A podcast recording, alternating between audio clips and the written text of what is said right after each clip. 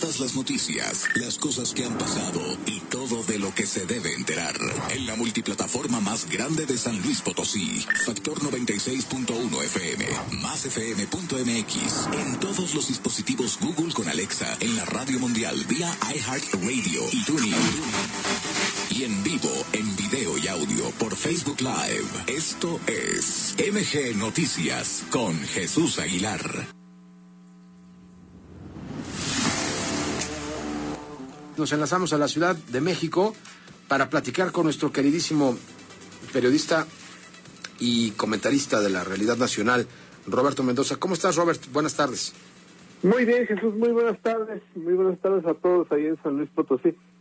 Oye, pues fíjate que hace unos días salió eh, pues los números de la Coneval y el presidente pues se anotó un éxito con esto de que disminuyó pues en 5 millones eh, los pobres en México y que pues tenemos eh, pues digamos un, un poco menos eh, de, personas en pobreza extrema, aunque todavía estamos bastante amplios. Y bueno, pues la, las cifras fueron dispares porque también, pues como todos lo experimentamos, pues tenemos pocos servicios de salud pero algo de la estrategia del presidente, al, menos en materia económica, pues ha estado funcionando. Lo que no ha estado funcionando, y creo que pues eh, también lo estamos eh, viviendo cada vez más, es eh, la parte de la violencia. Primero, pues vivimos en, en, algunas zonas focalizadas como Zacatecas, Guanajuato, Guerrero, Sinaloa, por supuesto, eh, pues eh, eh, la cuestión de la violencia Chihuahua, ¿no? sobre todo en las bandas, pues que ya estaban organizadas y que pues necesitaban algunos territorios para pasar de mejor manera los el tráfico de drogas o para pues hacer algún otro negocio pues grande sobre el asunto de de la del narco, ¿no? Del pues este gran negocio que que es el narcotráfico, que es un negocio mundial para los mexicanos. Pero bueno, para los cárteles mexicanos. Y, pero bueno, pues esta estrategia de abrazos, no balazos, pues por fin bajó también un poco más hacia los delincuentes, pues más chiquitos, ¿no? Y entonces estamos viendo que pues hay oportunidad de ser impune en cualquier momento y que si pues eh, tienes la mala suerte de que te graba una cámara, a lo mejor pues no te escapas, pero como sucedió por ejemplo ahí en San Luis Potosí con esta persona que le pegó a este muchacho y como sucedió también en Guanajuato con esta persona que mató a una joven, bueno, una señora eh, eh, con un cuchillo, pero pues hay muchos, muchos otros delincuentes y personas que mueren en manos de, de, personas también que pues eh, no, son grandes delincuentes ni miembros de la delincuencia organizada como tal, sino pues que ven una oportunidad de robar y, y, la aprovechan o una oportunidad de, de, realizar una venganza o algo. Y ellos saben que igual que pues los cárteles grandes y demás pues no les va a pasar nada, ¿no? O sea, la impunidad es muy alta en el país y por lo tanto, pues eh, resulta muy fácil pues cometer cualquier atrocidad y que no te agarren.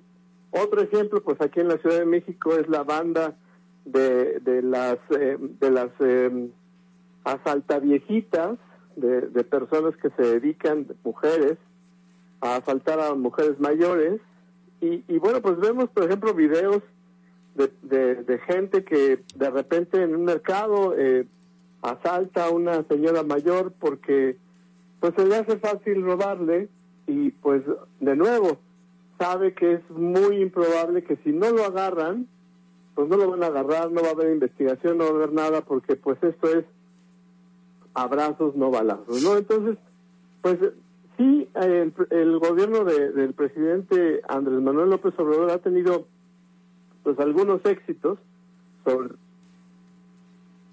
y eh, quizás algún otro más, como por ejemplo, pues que construyó el AIFA, aunque no se usa, pero bueno, pues sí lo terminó. Y pues yo creo que ya, pero son más los fracasos. y cada vez pues estamos viendo un país más descontrolado. ¿Cómo lo ves tú, Jesús? Justamente eso, ¿no? Eh, la gente está empezando a cobrar, eh, pues este, digamos que este vale que se nos entregó, este vale virtual que se nos entregó en 2018 cuando todo el mundo tenía la esperanza que justamente México cambiara a través de una nueva situación y pues no, este, no, no cambió en el sentido que esperábamos, empeoró. Empeoró porque volvió el presidencialismo, empeoró porque los programas sociales pues se, se, politizaron de una manera diferente, porque el tema de la salud atravesó al gobierno y porque justamente eh, en, el tema del combate a, a la pobreza, pues no ha habido un resultado. Lo elemental para combatir la pobreza es que la gente dejase de vivir en condiciones en las que tuviese que tomar la decisión de engrosar las filas del crimen organizado. Y esto no pasó ni por la vía directa ni por la indirecta. Hoy estamos atiborrados de cárteles.